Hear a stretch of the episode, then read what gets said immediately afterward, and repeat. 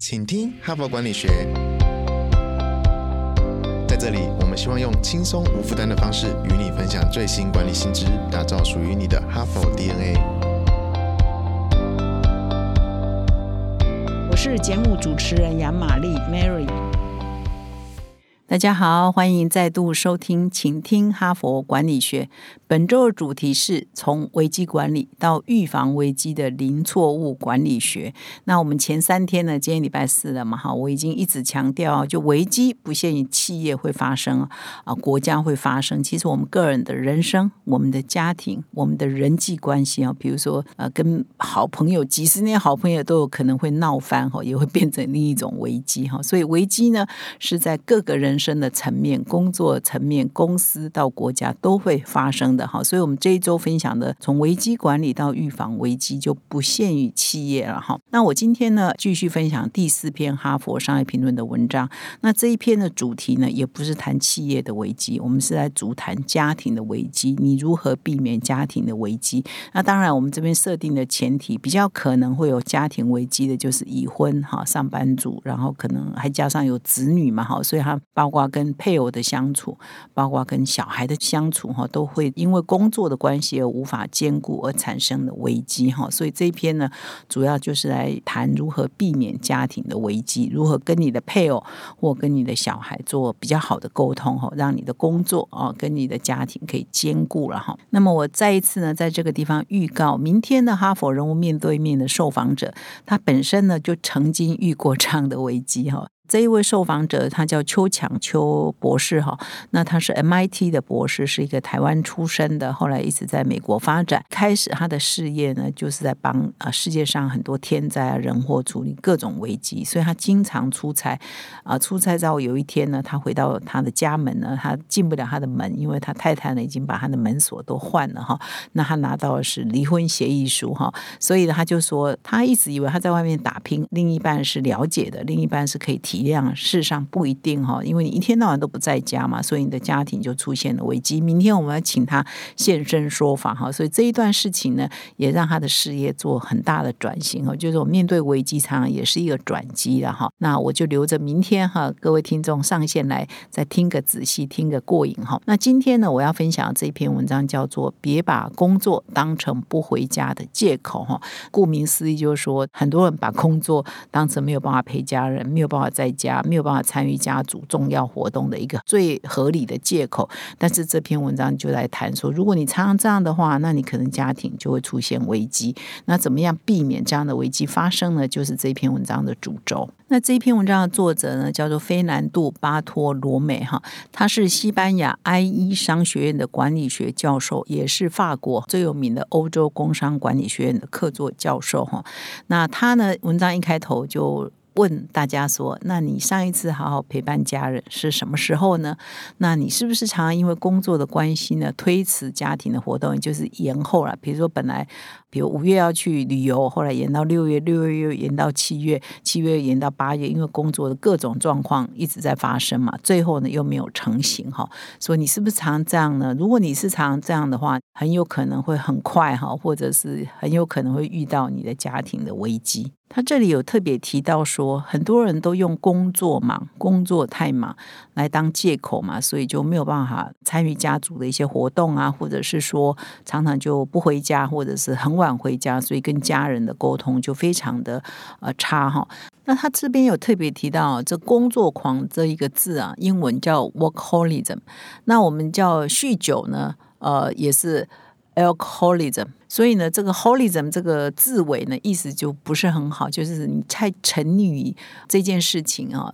就变成是说，你为了逃避而让某些事情来麻痹你哈，所以喝酒、酗酒啊，你变成 alcoholism 就变酗酒哈，就变你酒精成瘾了。你靠酒精来麻痹你自己，然后通常会麻痹你自己，就是为了逃避问题嘛。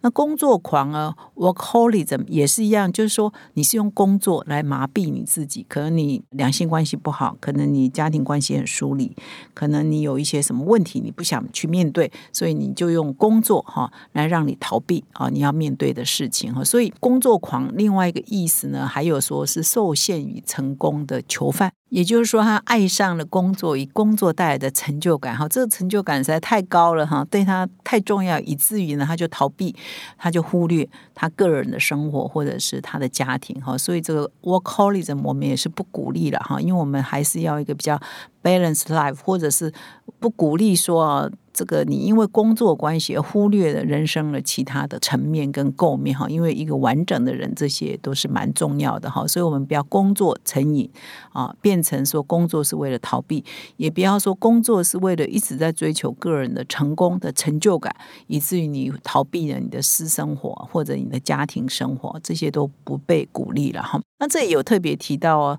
这个教授还蛮有趣，他还算哦，诶，所谓的工作狂到底工作多少小时呢？他真的因为工作太忙，真的没有时间呃处理家人的事情吗？哈，他自己就算了一下，他说其实啊都不是。真正的工作造成，可能是他的心理或者他逃避心态造成的。为什么他自己有特别算过哈？他说我们一个人呐，如果一天有二十四小时，一周有七天，所以乘起来就二十四乘以七，所以每个人每周呢都一百六十八个小时。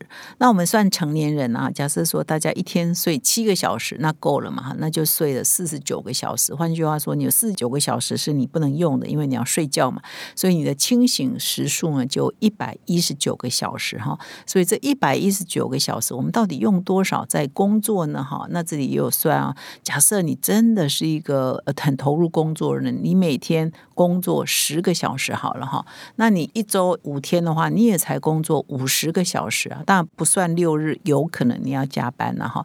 这样你不是还有六十九个小时是可以跟家人吃饭或跟朋友见面，或者是处理家庭的事情吗？所以总时数也比你工作时数多。多啊，或者是说，好啦，你真的又是一天要工作十二个小时哈，那一周五天哈，那也才用掉六十个小时。换句话说，你有一百一十九个清醒的时候，你用到六十个小时，也只有差不多一半嘛。换句话说，你还有一半的时间呢，是可以陪家人的，是可以在家里的哈。当然，这里没有算说你的交通的时间呐，或者是你六日哈必须上班，有可能你要加班的时间。换句话说，就算你再怎么工作时，舒畅，你应该还是有一些时间哈，还有将近一半的时间，三四十个小时，你是可以陪家人的，你是可以在家的嘛哈。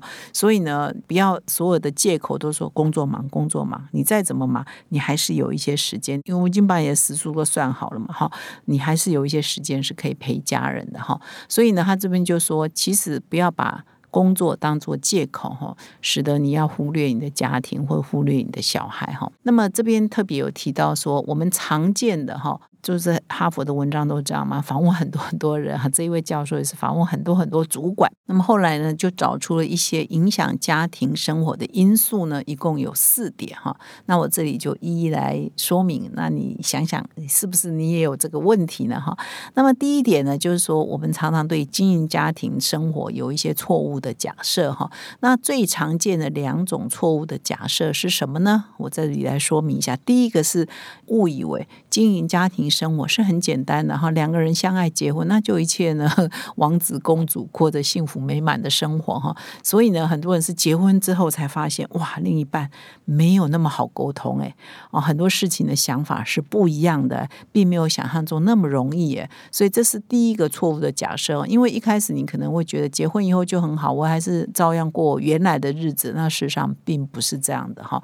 那这个我不用太多说明，很多人应该都可以了解嘛哈。那第二。这个错误的假设是以为爱小孩是很容易的哈，小孩就会跟我们自然就很亲近哈，就想说我们生的嘛哈，所以呢就忘了说其实亲子关系也是要培养的哈，也是要酝酿的哈，也是要花很多时间的哈。所以这两个错误的假设呢，使得我们跟另一半或者是我们跟我们的小孩呢，就常常会陷入冲突、陷入矛盾，或者是真的是很多话不敢讲哈，因为一段时间后可能就知道地雷在哪里哈，所以就。变得很疏于沟通哦，因为可能一讲就碰地雷，那就大家都不要讲了哈。所以这两个呢是最常见的这个结婚生子之后我们的误会了哈，误以为都很容易，事实上都不容易。那么第二个呢，其实跟第一个也是相关，我们误以为很容易嘛，那一段时间之后发现不容易的哈，不容易之后呢又没有好好的沟通，所以就很害怕冲突。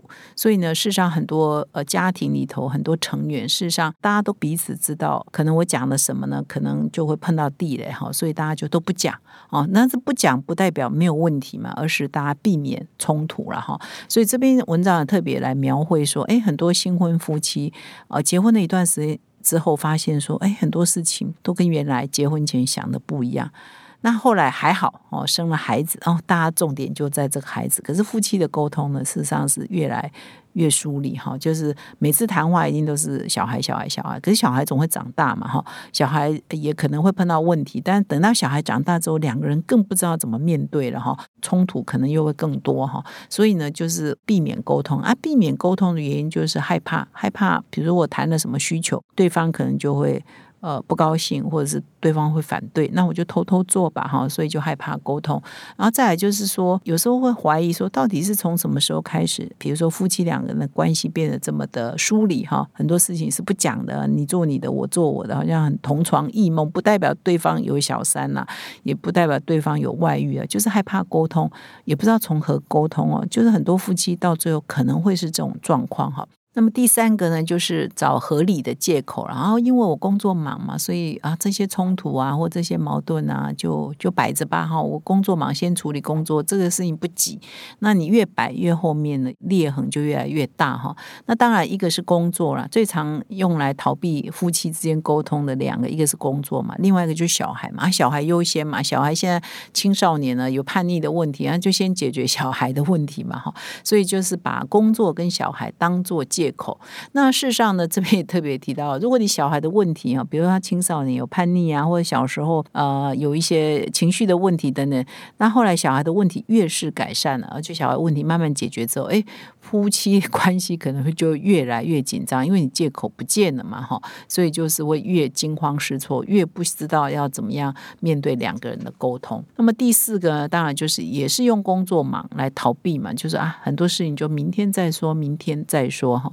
其实很多的明天之后呢，当你步入中年，当你步入晚年呢，可能就很难回复啊。当初可能花一点点小时间就可以解决沟通的问题，现在可能再花很多的时间呢，也解决不了。所以以上呢是这个作者呢访问了很多很多高管之后所整理出来的四种情境啊，哈，是会让延误啊家庭沟通，尤其是配偶之间、伴侣之间的沟通的四个最常见的理由。那怎么办呢？这篇文章当然也提了一些解决的方法了。哈，第一个就是说，你当然就不要再逃避嘛。刚刚就讲大家都逃避嘛，找借口嘛，工作忙是借口，小孩是借口，就不要再这样子了哈。所以呢。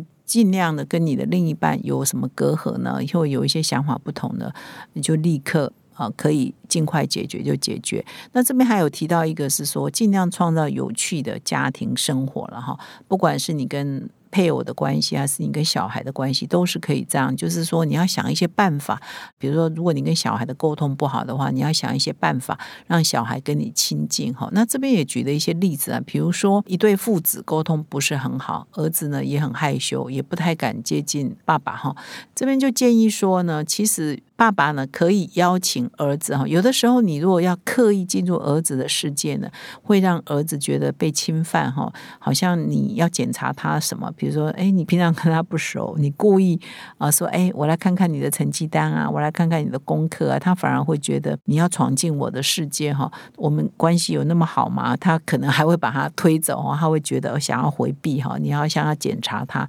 那这边就举一些例子，比如说，哎，有一个父亲啊，也曾经哈说。说他想要改善跟儿子的关系嘛？哈，他一开始呢就想说，哇，儿子跟他都没话讲，不然我们就到野外去露营好了哈。因为露营就强迫大家二十四小时在一起，又在一个户外嘛，风光明媚的地方，或许大家更可以打开话匣子。可是不知道为什么，每次要露营前，他那个儿子呢都受伤哈，所以就。露营呢就一直没有成型哈，所以呢，这个专家就说你就是要企图闯入哈，因为他邀请他去露营，就是要意图闯进儿子的世界，所以儿子呢潜意识里头会想要回避，想要逃避，所以不是只有你会找借口，小孩也会找借口，所以他就受个小伤，哎，就露营就去不成了。后来同一个父亲呢就。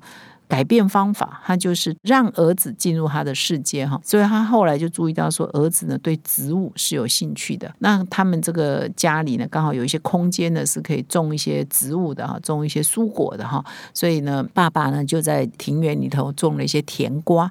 那这儿子呢就无意中就注意到了哈，然后儿子呢就会跟父亲讨论一下种植植物的一些问题哈，所以就哎无形中就拉近两人的关系哈。所以这位父亲也是很有有心了哈，他一开始是想要邀请儿子去录影。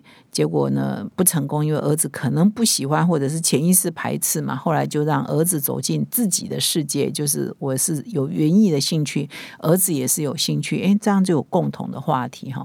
所以总之呢，这个是说你要想办法创造家庭生活是有共同话题可以聊，是有一些特殊的一些情境或情趣的哈，是可以拉近关系的。那么第二个建议就是说，你不要害怕怕冲突。我们上面说大家会很害怕冲突嘛，所以很多话。都不敢说嘛，那他这边就建议说，大家不要害怕冲突，就要面对冲突哈。因为呢，你有一些小冲突，你立刻把它破解，把它解决了，总比有一天呢。变成大冲突，或者是呃日积月累下呢，就已经没有沟通的习惯，反而有一天要沟通，大家都觉得怪怪。你今天是怎样？你今天是不是做了亏心事？不是电影电视常常在演吗？平常对另一半都不关心，有一天买个花回家，大家就觉得你是不是做了亏心事？哈，所以呢，这个就是说，平常就要养成面对冲突的习惯啊。大家想法不一致。不一样，这本来就是很正常的，不要把它想成，诶，这样会不会问题很大，所以不敢开口沟通哈。所以第二个，他也是是认为我们心态上呢，还是要面对冲突，还是要勇敢的沟通。所以每天呢，都要持续的跟对方沟通哦，不要积压这个负面的情绪。那么累积已久的一些棘手的问题呢，也是尽量呢就开始沟通哦，不要让它继续的累积。那么第三个建议就是哦，你对你的家人哈，尤其是你的另一半要真诚以待了哈。我想这个道理也不用多说了，意思就是说，我们就是要摆脱我们的恐惧啊，摆脱我们的呃害怕呀，然后真诚以待啊。两个人如果可以结成家庭，那也没有什么不能说的嘛。怎么会可能结婚之后反而很多的顾忌哈？所以应该从一结婚开始，或者是。就算你现在已经是冰冻期了哈，也要想办法破冰了哈。那真诚一定都是最好的办法哈，所以这个也不用多说。总之呢，不要把工作哈、小孩当做呢这个。不沟通哈，或者是不处理冲突的借口了哈。因为如果你常常这样子的话，有一天你的家庭可能就会有危机哈。那我们这一篇呢，主要在谈你如何事先防范未然哈。所以现在流行术语叫超前部署，避免你的家庭危机。以上是今天的主要分享。最后呢，我要跟各位听众分享，我们哈佛商业评论的个案教学领导者学程第七期要开始招生喽。那么自从去年一年多以前呢，我们推出这个个案教学的领导者学程，到现在呢，其实每一期呢都得到非常多的回响。那有些企业界的朋友呢，他几乎每一期哈，从第一期到第六期，现在要进入第七期的，他都参加。很多企业呢，负责人参加完了之后，他觉得非常的好，所以接着呢就会派他的高阶主管啊，或者是甚至是二代啊、三代的接班人呢，陆续来上课，那培养企业内共同的语言。那么一位金控公司的副总经理呢，他在上了我们这个领导者学程之后呢，就给我们一个很好的回馈。他说他在二十六年的职涯中上了很多很多的训练课程。那我们的这个哈佛呃商业评论的这个个案教学是完全采取哈佛式的个案教学，是他经验最独特的。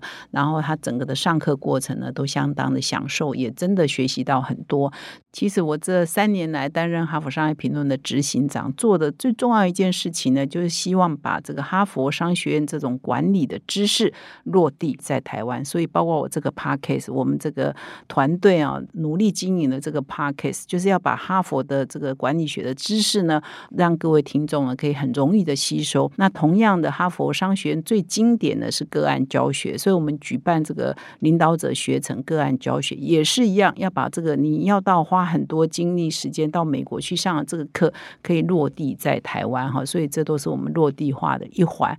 所以呢，我再一次的邀请各位旧与新知哈，如果你还没有来上过我们的领导者学成个案教学的朋友们，请你可以来体验一下。那么，如果你已经上过的，你很喜欢，到你已经变成我们大家庭的一员嘛哈，所以感谢啊各位旧与新知可以来报名我们领导者学成第七期，会从明年的一。一月到三月呢，每一个月的一个礼拜六上课一整天哈，请到说明栏点我们的课程连接哦，欢迎你成为我们的大家庭的一员。感谢你的收听，我们再相会。现在就注册 HBR 数位版会员，每月三篇文章免费阅读，与世界一流管理接轨，阅读更多管理大师的精彩观点。现在就开始。